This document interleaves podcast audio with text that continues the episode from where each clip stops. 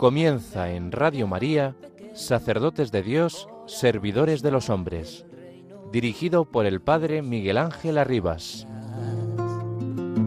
Sacerdote, la vida pone en juego, pastores para el pueblo, un guía a la verdad. Sacerdote, tan rico en los esfuerzos, tan pobre en los no quiero, pues quiere siempre ahora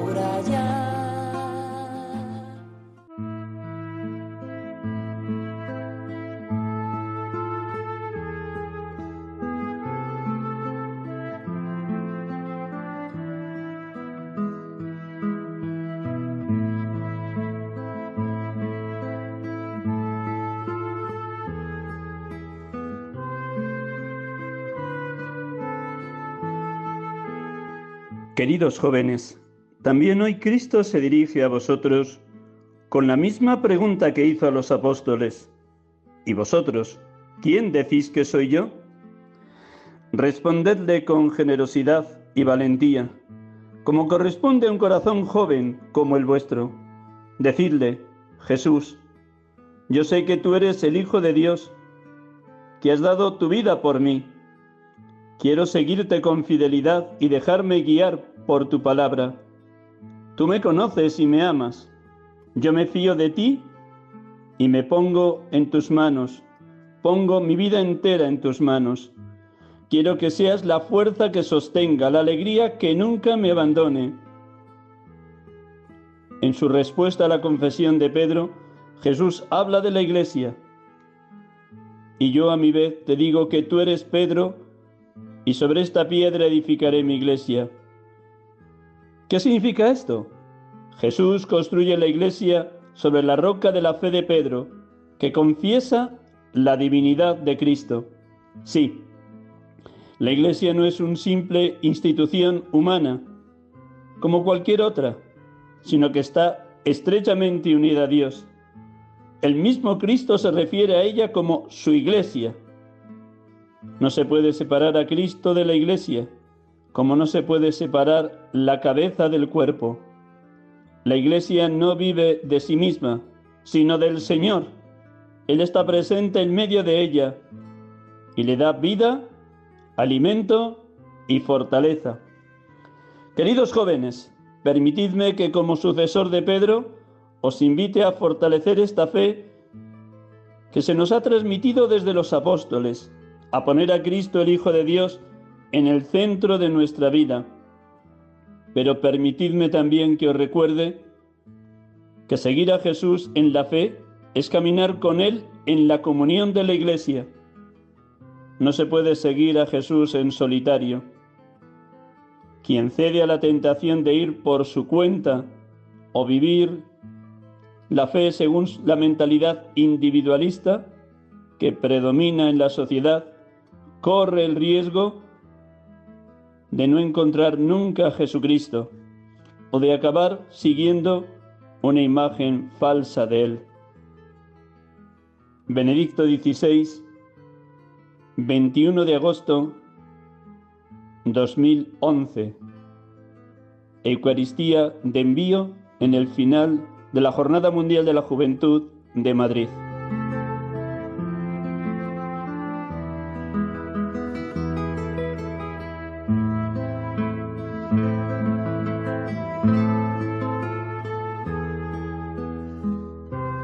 Buenas tardes hermanos y amigos. Estamos aquí con ustedes en Radio María, en este domingo 21 de agosto 2023, acompañándoles en este programa habitual de la tarde de los domingos, sacerdotes de Dios, servidores de los hombres. Hoy les hablo desde el Centro de Espiritualidad del Sagrado Corazón de Jesús de Valladolid, donde estoy concluyendo una tanda de ejercicios espirituales a sacerdotes, consagrados, consagradas y laicos.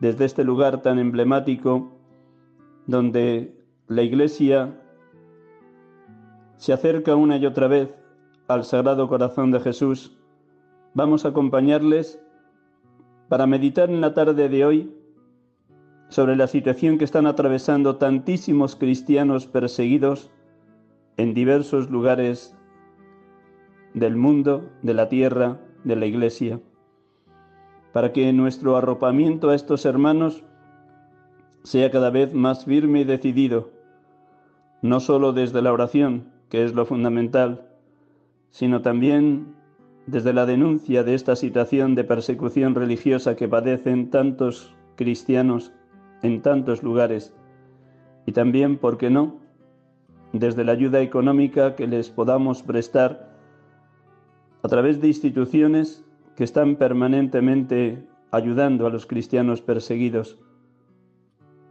Por eso les invito a que todos tomemos una sensibilidad cada vez mayor de estos hermanos perseguidos, algunos ya encarcelados, con condenas totalmente falsas, injustificadas e injustificables, otros siendo amenazados permanentemente de muerte en cualquier atentado contra ellos. Oremos intensamente por los cristianos perseguidos. Como cada domingo comenzamos también proclamando el Evangelio de este domingo vigésimo primero del tiempo ordinario y luego rezamos con él, oramos en clave de lección divina con este Evangelio tan hermoso, la profesión de fe de Pedro en Cesarea de Filipo. También hoy a cada uno de nosotros en particular y comunitariamente, Jesús nos pregunta, ¿y tú? ¿Quién dices que soy yo? ¿Y vosotros? ¿Quién decís que soy yo? Es hermoso que el Señor nos dirija esta pregunta como a Pedro, para que nuestra fe no se duerma en lo que siempre se ha vivido, ni se viva de rentas del pasado. No. La fe reclama, requiere un crecimiento permanente por la acción del Espíritu Santo y la participación en la vida divina, especialmente en los sacramentos. La fe nos lanza a la misión a ser testigos valientes y audaces del Evangelio de Jesucristo. Un instante en silencio, recogiéndonos profundamente, para que ese silencio posibilite la escucha atenta, honda, bella, constante de la palabra de Dios, imitando a nuestra Madre, la Virgen María. María conservaba todas las cosas meditándolas en su corazón. Hagámoslo también en esta tarde.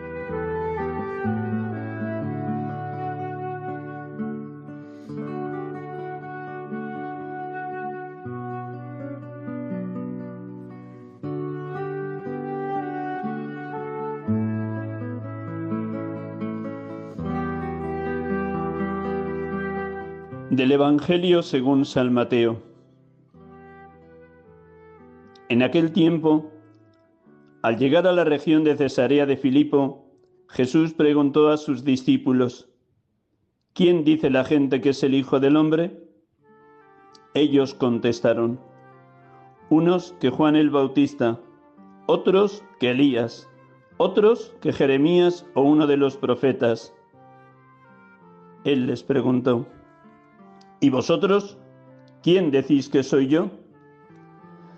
Simón Pedro tomó la palabra y dijo, Tú eres el Mesías, el Hijo de Dios vivo. Jesús le respondió, Bienaventurado tú, Simón, hijo de Jonás, porque eso no te lo ha revelado ni la carne ni la sangre, sino mi Padre que está en los cielos. Ahora te digo, tú eres Pedro, y sobre esta piedra edificaré mi iglesia, y el poder del infierno no la derrotará. Te daré las llaves del reino de los cielos. Lo que ates en la tierra quedará atado en los cielos, y lo que desates en la tierra quedará desatado en los cielos. Y les mandó a los discípulos que no dijesen a nadie que él era el Mesías.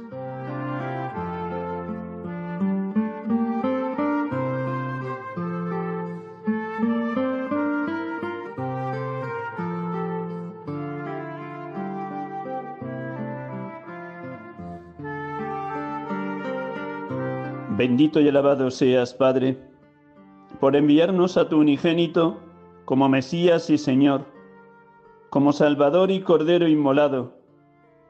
Bendito seas, porque a través de tu Hijo nos interroga sobre nuestra fe, cuando Él nos pregunta, con plena actualidad, ¿y vosotros, quién decís que soy yo? Sí, Padre, es bueno que tu Hijo nos zarandee, nos saque de nuestra rutina, tibieza y mediocridad, en las relaciones con Él y contigo, o en el modo de vivir nuestra oración y Eucaristía, o en la vivencia de la vida comunitaria. ¿Cómo necesitamos salir de tanto aturdimiento, de tanta tibieza espiritual, para vivir en permanente radicalidad evangélica, esa que nos propone tu Hijo, negarnos a nosotros mismos, cargar con la cruz de cada día y seguirle de manera incondicional? Gracias, Padre, por enviarnos tu Espíritu para que nuestra respuesta a su pregunta esté totalmente movida, guiada y conducida por la gracia, la luz y la fuerza del Paráclito. Bendito seas, Padre. Bendito y alabado seas, Jesucristo, Hijo de Dios, porque podemos profesar nuestra fe públicamente y decirte, tú eres el Mesías, el Hijo de Dios, el que tenía que venir al mundo. Como te respondió en aquel momento Pedro en su confesión de fe en Cesarea de Filipo. Gracias, Señor Jesús, porque nos confirmas en que solo esto merece la pena vivirse, de que esto solo puede revelarse si el Padre que está en los cielos nos lo ha comunicado. Con razón nos enseñas por medio de San Pablo que nadie puede decir Jesús es el Señor si no es bajo la acción del Espíritu Santo.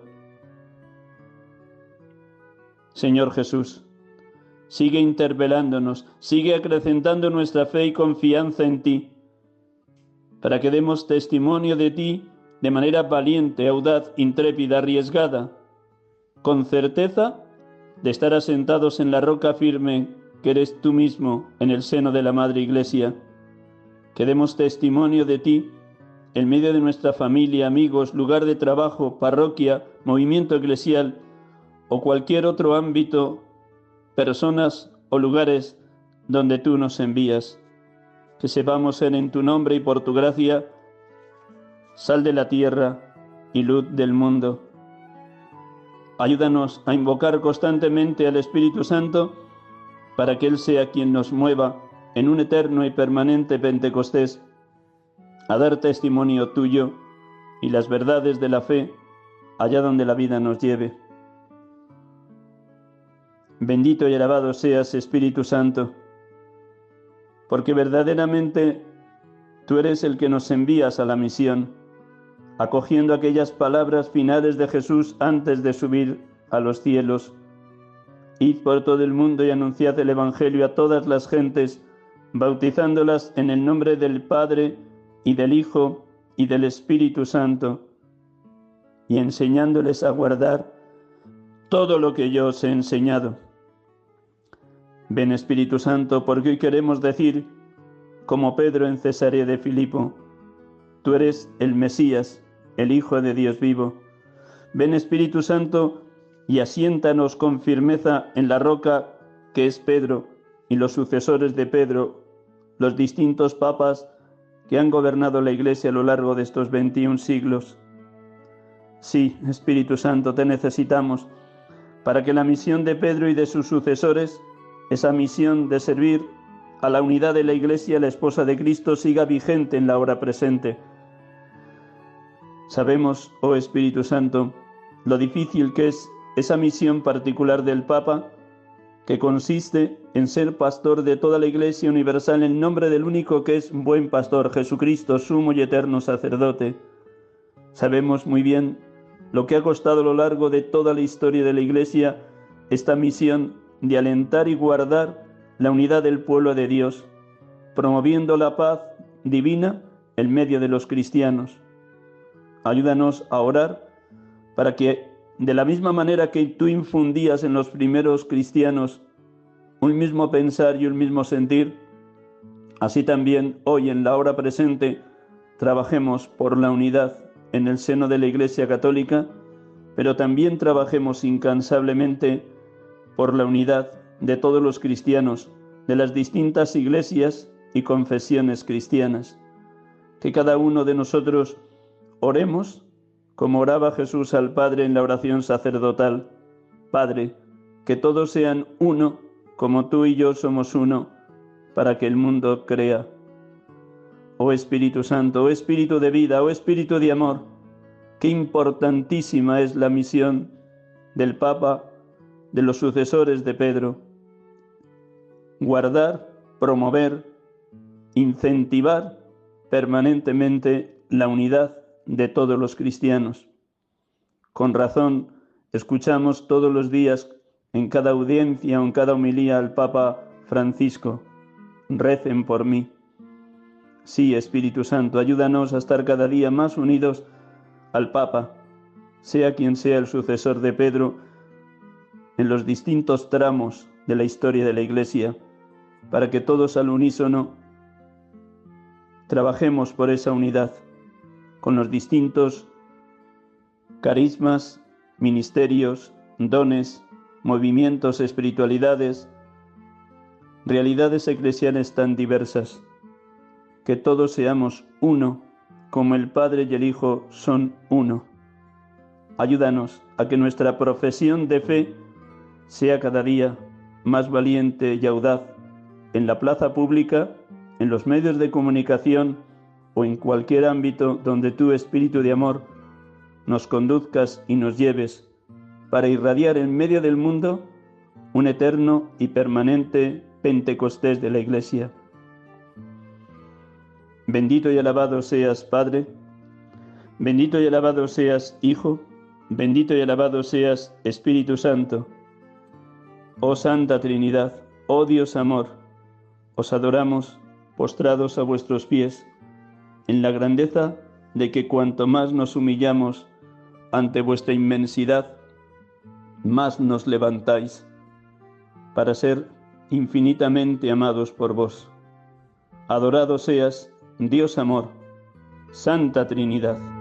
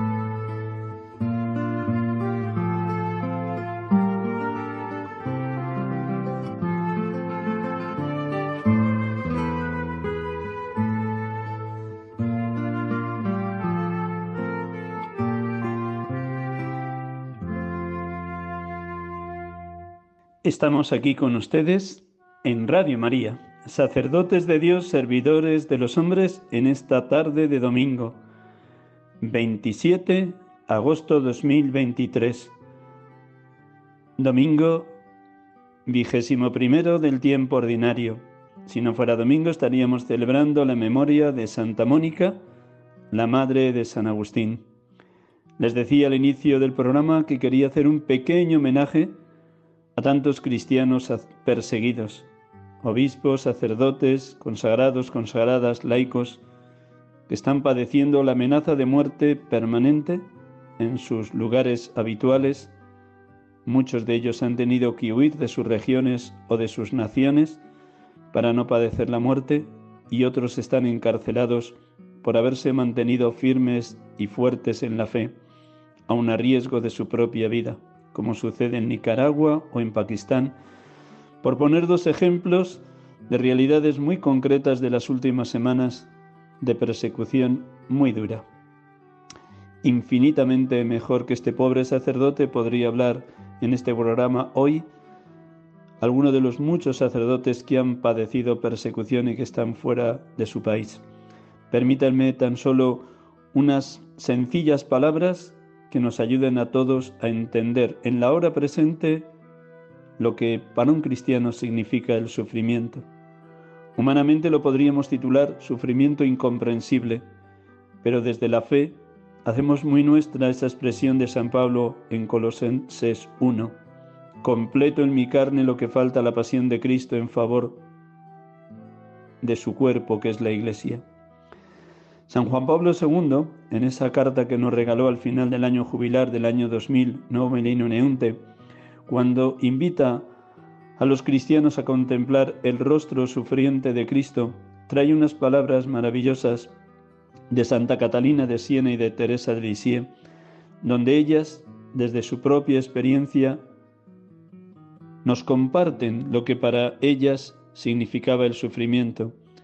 Palabras que están iluminadas por la luz del Espíritu y palabras que evocan cómo ningún sufrimiento es inútil cuando se une a la pasión del Señor. Si la pasión del Señor es pasión redentora, todo sufrimiento unido a la pasión de Cristo está colaborando en la redención del género humano en la hora presente. Así nos lo decía San Juan Pablo II en Nuevo Milenio Neunte 27. En el diálogo de la divina providencia, Dios Padre muestra a Catalina de Siena cómo en las almas santas puede estar presente la alegría junto con el sufrimiento. Y el alma está feliz en sí misma. Ellos imitan al Cordero Inmaculado, a mi Hijo unigénico, el cual estando en la cruz estaba feliz y doliente. Del mismo modo, Teresa de Lisieux vive su agonía en comunión con la de Jesús, verificando en sí misma precisamente la misma paradoja de Jesús feliz y angustiado. Nuestro Señor en el huerto de los olivos gozaba de todas las alegrías de la Trinidad.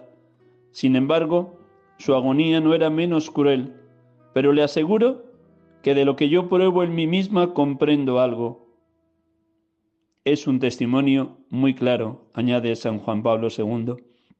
De nuevo, en la vida cristiana, lo aparentemente opuesto, lo paradójico, el Espíritu Santo lo hace posible en la experiencia del creyente. En las primeras palabras que escuchábamos de ese libro precioso, El diálogo de la Divina Providencia, de qué manera tan clarividente el Padre Dios le muestra a Catalina de en esta realidad, que Jesús, el Hijo amado, en el huerto de los olivos, estaba feliz por vivir en obediencia completa a la voluntad del Padre y a la vez estaba en la cruz feliz y doliente. Y eso mismo experimenta en primerísima persona Santa Teresa del Niño Jesús, nuestro Señor en el huerto de los olivos gozaba de todas las alegrías de la Trinidad. Sin embargo, su agonía no era menos cruel. Inmensa alegría, tremenda crueldad. Eso padeció Jesús en el huerto de los olivos, pero ella añade que ella misma lo prueba en su cuerpo y en su alma. Un testimonio clarísimo. En ese mismo documento, en esa misma carta apostólica Milenio Neunte, en el número 26, el Papa San Juan Pablo II también intenta iluminarnos lo que significó el grito de Jesús en la cruz. Eloí, Eloí, lama sabactani, Dios mío, Dios mío, ¿por qué me has abandonado? Un grito de aparente desolación, de completo abandono del Padre a su Hijo, aparentemente. Pero como nos explicará el Papa Santo, Nunca el Padre estuvo más cerca de su Hijo que cuando el Hijo gritó el inicio de ese Salmo 22-21. Por unos instantes, que no sabemos si duró tres minutos o las tres horas de agonía, el Hijo experimentó en todo su ser la dureza que para el Padre Dios habían significado los miles y miles de pecados y los miles y miles de personas que habían caído en el infierno por no ser fieles a la voluntad de Dios. Así comenta el Papa San Juan Pablo II el grito de Jesús en la cruz, Dios mío, Dios mío, ¿por qué me has abandonado? Nunca acabaremos de conocer la profundidad de este misterio. Es toda la aspereza de esta paradoja la que emerge en el grito de dolor, aparentemente desesperado que Jesús da en la cruz. Eloí, Eloí, lema sabactani, que quiere decir, Dios mío, Dios mío, ¿por qué me has abandonado? Es posible imaginar un sufrimiento mayor, una oscuridad más densa, una realidad tal. En realidad el angustioso por qué dirigido al Padre con las palabras iniciales del Salmo 22, aun conservando todo el realismo de un dolor indecible, se ilumina con el sentido de toda la oración en la que el salmista presenta unidos en un conjunto conmovedor de sentimientos el sufrimiento y la confianza. En efecto, continúa el Salmo, en ti esperaron nuestros padres, esperaron y tú los libraste. No andes lejos de mí, que la angustia está cerca no hay nada para mi socorro. De qué manera tan hermosa San Juan Pablo II nos explica cómo este grito de Jesús, este grito de dolor, este grito de aparente soledad o de aparente abandono del Padre Dios, no es un grito de desesperanza, sino un clamor de cómo Él en la cruz está cargando con los pecados de toda la humanidad. Al leño de la cruz Jesucristo ha subido libre y voluntariamente por amor al Padre y por amor a los hombres, en obediencia a la misión que el Padre le había encomendado de ser el Cordero de Dios que quitara el pecado del mundo, y a la vez, queriendo redimir al género humano, cargando con los pecados de todos los hombres, el inocente por los culpables, para conducirnos a Dios. Ese es el trueque, ese es el cambio que Dios ha hecho en la vida de toda la humanidad a través de su Hijo Jesucristo como Cordero de Dios que quita el pecado del mundo, redimirnos haciendo que su Hijo cargara con los pecados de toda la humanidad. A quien no cometió pecado, Dios lo hizo reo de pecado para que por medio de él obtuviéramos la justificación, fuéramos justificados. Nos dice San Pablo en 2 Corintios 5:21. Este es el misterio del amor que ilumina el sufrimiento humano, porque quien más ha sufrido de una manera indecible, inconmensurable, es el Hijo amado del Padre, cargando con los pecados de toda la humanidad. Nunca ese grito fue de desesperanza, sino de un profundo dolor por cargar sobre sí toda la maldad que el pecado de todos los seres humanos hemos infringido a Dios y hemos infringido al resto de los hermanos cuando dañamos con nuestro pecado a los que nos rodean. En una catequesis del año 1988, San Juan Pablo II también iluminaba este grito, resaltando una vez más que nunca es un grito de desesperanza, sino de comunión total con la voluntad del Padre y de entrega generosa, desprendida en favor de la humanidad, como grano de trigo que cae en tierra y muere. El 30 de noviembre de 1988, así hablaba San Juan Pablo II. Si Jesús prueba el sentimiento de verse abandonado por el Padre, sabe sin embargo que no lo está en absoluto. Él mismo dijo, el Padre y yo somos una misma cosa. Y hablando de la pasión futura, yo no estoy solo porque el Padre está conmigo. En la cima de su espíritu, Jesús tiene la visión neta de Dios y la certeza de la unión con el Padre. Pero en las zonas que lindan con la sensibilidad y por ello más sujetas a impresiones, emociones, repercusiones de las experiencias dolorosas internas y externas, el alma humana de Jesús se reduce a un desierto y él no siente ya la presencia del Padre, sino la trágica experiencia de la más completa desolación. San Juan Pablo II. Si Jesucristo se hizo en todo, en todo, en todo igual a nosotros menos en el pecado, también se hizo en todo igual a nosotros en esta experiencia de dolor hasta el extremo, de dolor máximo, pero nunca como un grito de desesperanza, sino como un clamor de que el Padre Dios, en la aparente ausencia, estaba sosteniéndole con la fuerza del amor del Espíritu en ese gesto de la entrega total de la vida. No en vano, la última palabra que pronuncia Jesús en la cruz no es un grito de desesperanza ni de desolación, sino de confianza absoluta. La última palabra es, Padre, a tus manos encomiendo mi espíritu. El mismo Salmo 22, 21 que recitaba Jesús en la cruz nos expresa también esa esperanza de que la intervención de Dios va a ser elocuente en el salmista y desde el salmista en Jesús que rezó con todo el salmo completo en la cruz. Él es mi alabanza en la gran asamblea. Cumpliré mis votos delante de sus fieles. Los desvalidos comerán hasta saciarse.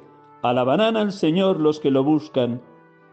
Viva su corazón por siempre. Lo recordarán y volverán al Señor. Hasta de los confines del orbe. En su presencia se postrarán las familias de los pueblos. Porque del Señor es el reino, Él gobierna los pueblos. Ante Él se postrarán las cenizas de la tumba, ante Él se inclinarán los que bajan al polvo. Final del Salmo 22-21, lleno de confianza, de alabanza a Dios, en la certeza de que Él interviene en la vida de los elegidos, sosteniendo, animando, alentando, purificando cualquier momento de aparente desolación que uno pueda padecer. Dios no nos deja nunca solos. El propio Jesús nos lo dice en el final del Evangelio según San Mateo. Yo estoy con vosotros todos los días hasta el fin del mundo. Y Jesús ha estado cerca, cerquísima de todos los mártires que a lo largo de la historia han sembrado con su sangre a la Madre Iglesia, donde se ha hecho realidad aquella frase tan conocida de Tertuliano, sangre de mártires, semilla de nuevos cristianos. En esa esperanza caminamos hoy y siempre. Nada es inútil en la vida de la Iglesia, en la vida de un cristiano, cuando el sufrimiento o incluso la muerte martirial se ofrece como prolongación del sacrificio único e irrepetible de Cristo en la cruz. Si ese sacrificio es sacrificio redentor, cualquier entrega generosa de cualquier cristiano, el martirio cruento o incruento, es también colaboración con la misión que el Hijo traía de parte del Padre. Y la misión es clara. Dios quiere que todos los hombres se salven y lleguen al conocimiento de la verdad. Vivamos en esperanza, incluso en los momentos de mayor sufrimiento que nos toque vivir. Lo que están viviendo hoy los cristianos perseguidos no es para entristecernos, sí con dolor, porque ellos están padeciendo muchísimo, pero también en el horizonte de la esperanza de que esa semilla va a florecer en el futuro como semilla para nuevos cristianos.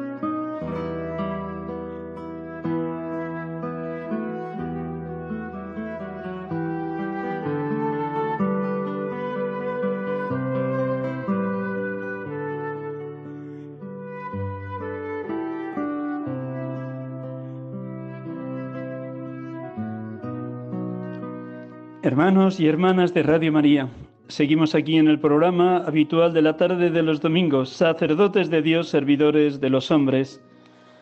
Hemos dado unas pinceladas sobre lo que significa el sufrimiento en la vida de Cristo y desde Él y por Él en la vida de todo cristiano. Hemos escuchado el testimonio de San Juan Pablo II, hablando en dos distintos momentos de su pastoreo universal, del grito que Jesús pronunció en la cruz, Eloí, Eloí, lema sabactani, Dios mío, Dios mío, ¿por qué me has abandonado? El testimonio de los mártires habla de una manera clara, elocuente, diáfana, fuerte, firme, del significado que tiene dar la vida. Ya Jesús anunció en Juan 12, 24, si el grano de trigo no cae en tierra y muere, queda infecundo, si muere, da mucho fruto. Él es el grano de trigo por excelencia, que venido del cielo, venido y enviado por el Padre, se encarnó, se hizo en todo igual a nosotros, menos en el pecado, asumió nuestra condición humana, y Él también, en obediencia al Padre, en favor de toda la humanidad, cargó con los pecados de todos.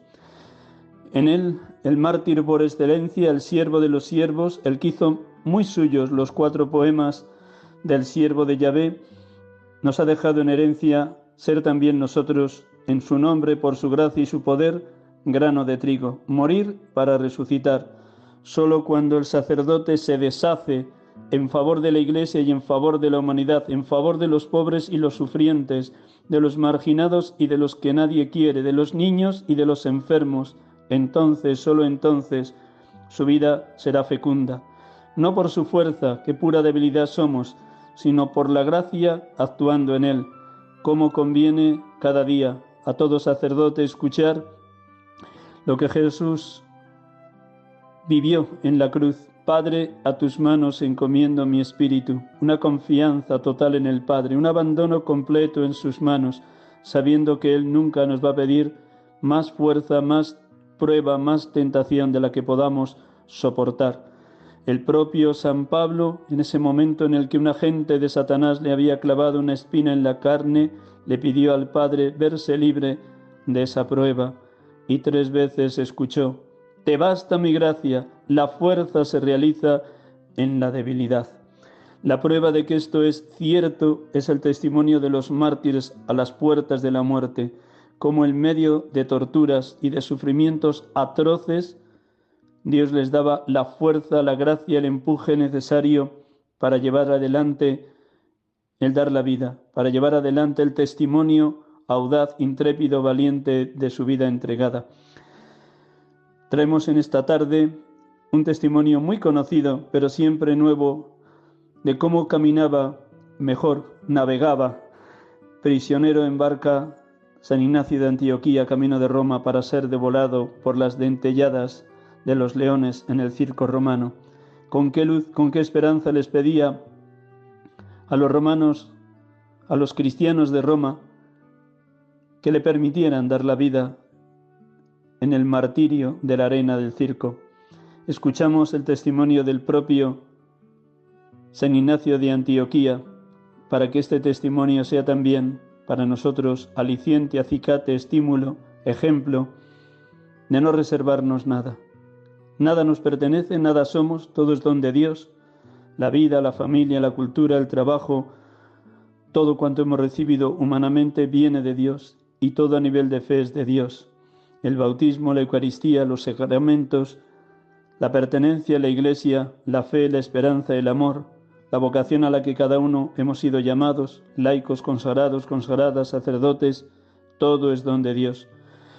Y si todo es don de Dios, solo hay una dinámica en el seguimiento de Cristo que Él mismo nos señala. Dad gratis lo que habéis recibido gratis. Y también añade el primer requisito de su seguimiento. El que quiera seguirme, niéguese a sí mismo, cargue con su cruz y me siga. No hay otro camino. Morir para resucitar. Si el grano de trigo no cae en tierra y muere, da, queda infecundo. Si muere, da mucho fruto. Escuchamos a San Ignacio de Antioquía.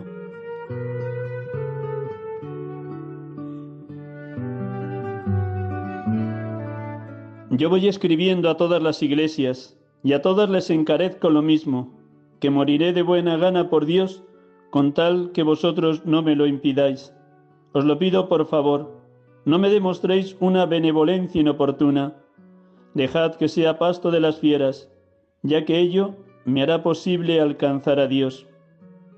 Soy trigo de Dios, y he de ser molido por los dientes de las fieras para llegar a ser pan limpio de Cristo.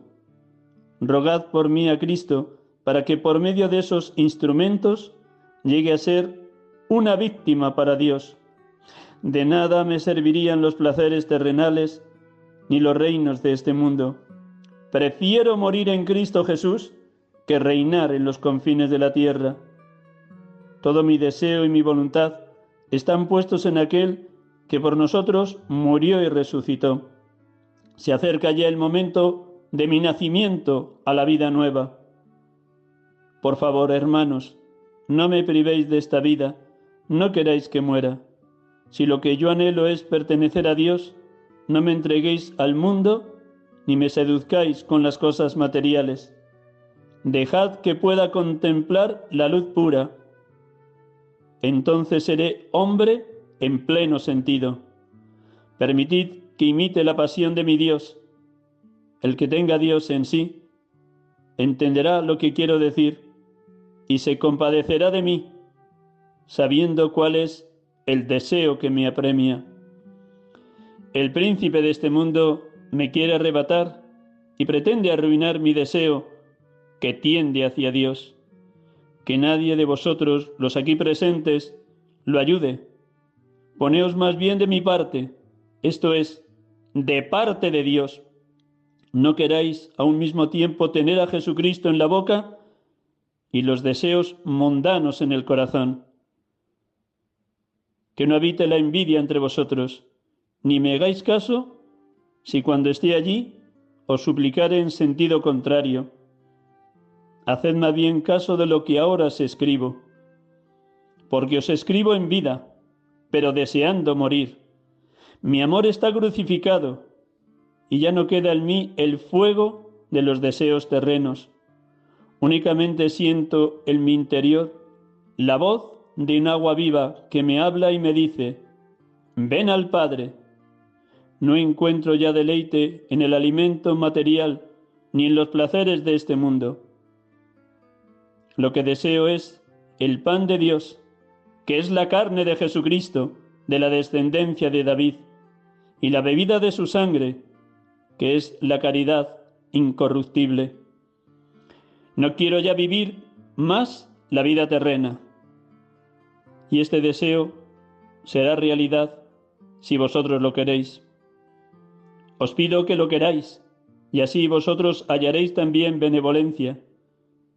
En dos palabras, en dos palabras resumo mi súplica. Hacedme caso. Jesucristo os hará ver que digo la verdad, Él, que es la boca que no engaña, por la que el Padre ha hablado verdaderamente. Rogad por mí, para que cuando llegue la meta sepa permanecer fiel.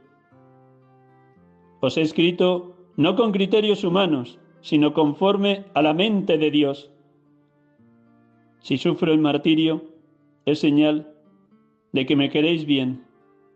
De lo contrario, es que me habéis aborrecido. San Ignacio de Antioquía, obispo y mártir, en la carta a los romanos, cuya memoria celebramos el 17 de octubre.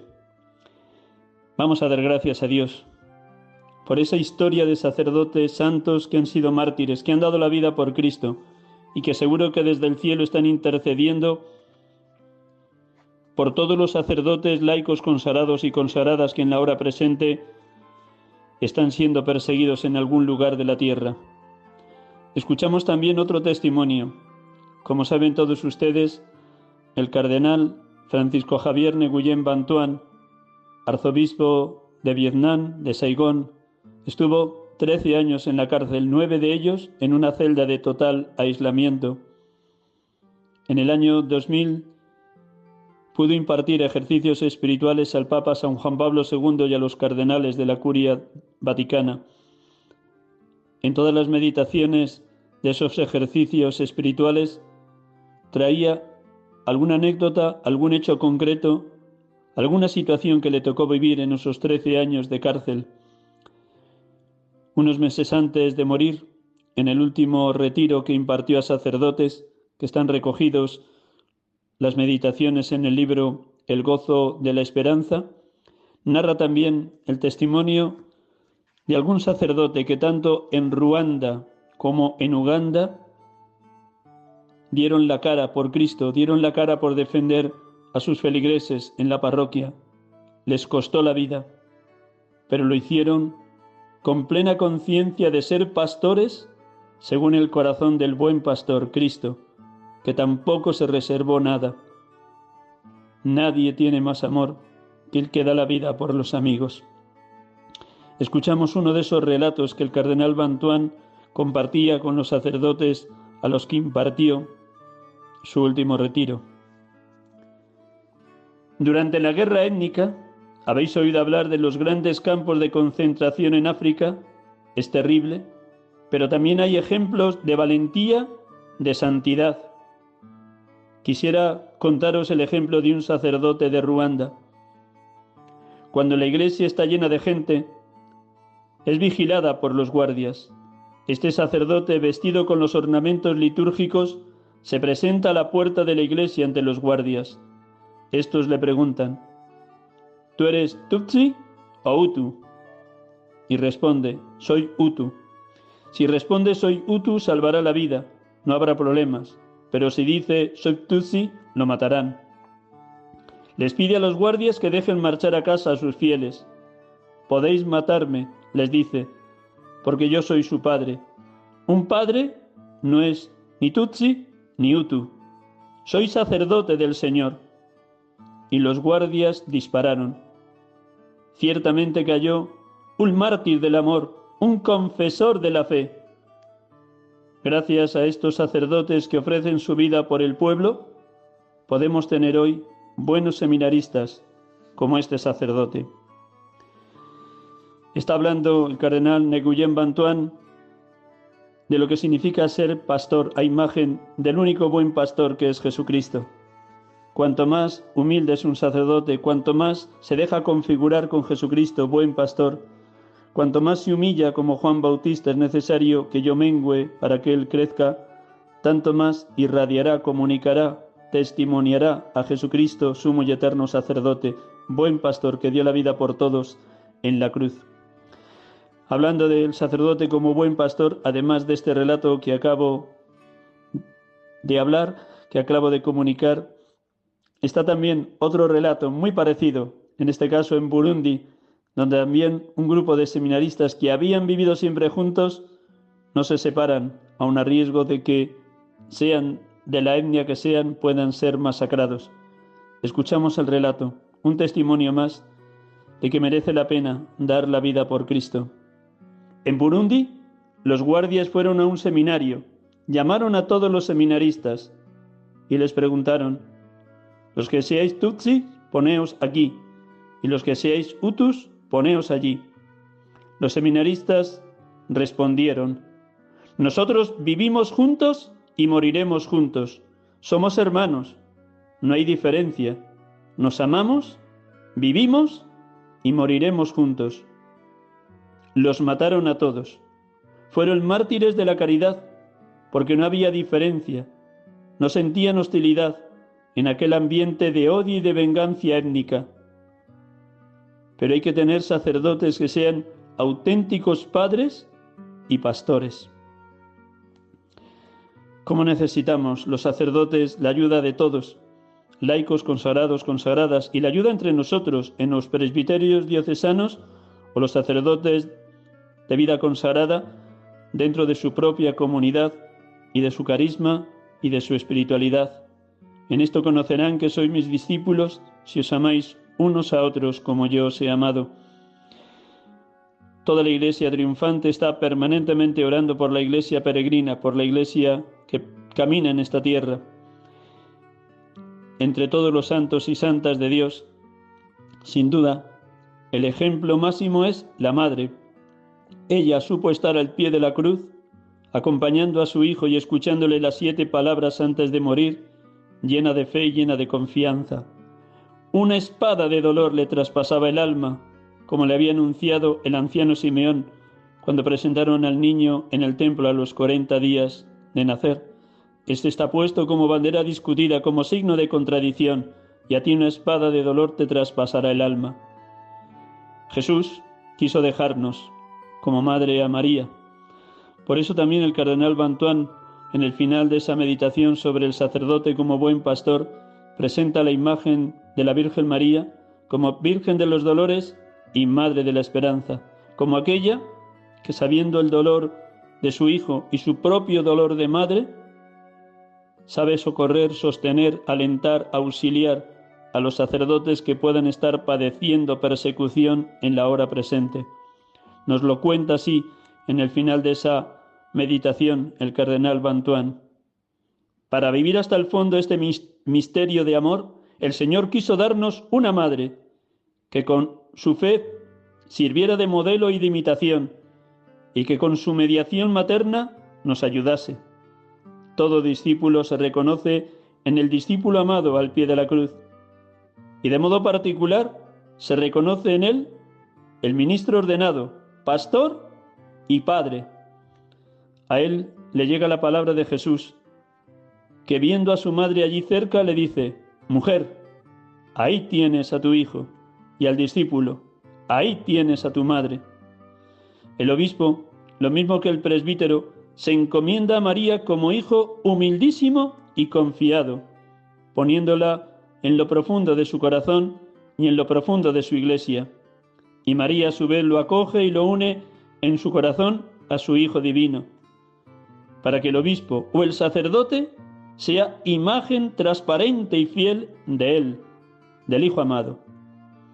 En brazos de la Madre, el buen pastor hace bellos a sus pastores, y aquel que es imagen del Padre los hace imagen vivas y luminosas de la caridad inagotable de su Padre Celestial.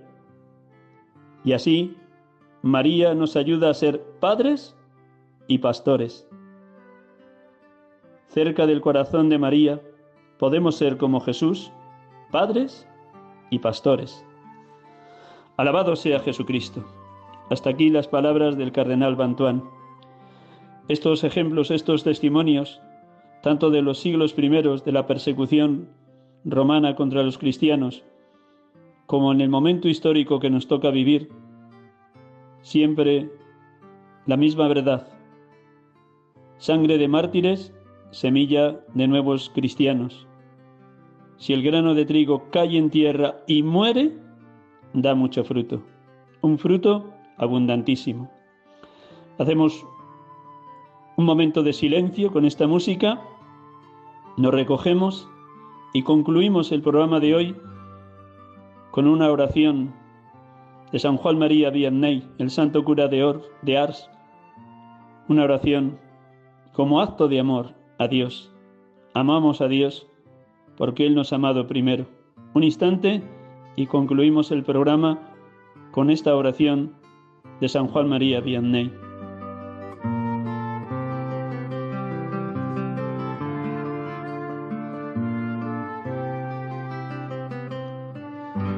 Te amo, Dios mío, y mi único deseo es amarte hasta el último suspiro de mi vida. Te amo, Dios mío, infinitamente amable, y prefiero morir amándote que vivir un solo instante sin amarte. Te amo, Dios mío, y solo deseo ir al cielo para tener la felicidad de amarte perfectamente. Te amo, Dios mío, y solo temo el infierno porque en él no existiría nunca el consuelo de amarte. Dios mío, si mi lengua no puede decir en todo momento que te amo, al menos quiero que mi corazón te lo repita cada vez que respiro. Ah, dame la gracia de sufrir amándote, de amarte en el sufrimiento y de expirar un día amándote y sintiendo que te amo a medida que me voy acercando al final de mi vida, te pido que vayas aumentando y perfeccionando mi amor. Amén.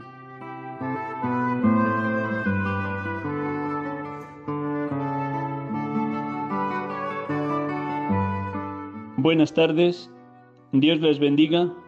Gracias por su oración continua, por la santidad de los sacerdotes. Feliz semana y hasta el próximo domingo, si Dios quiere, en este programa. Sacerdotes de Dios, servidores de los hombres.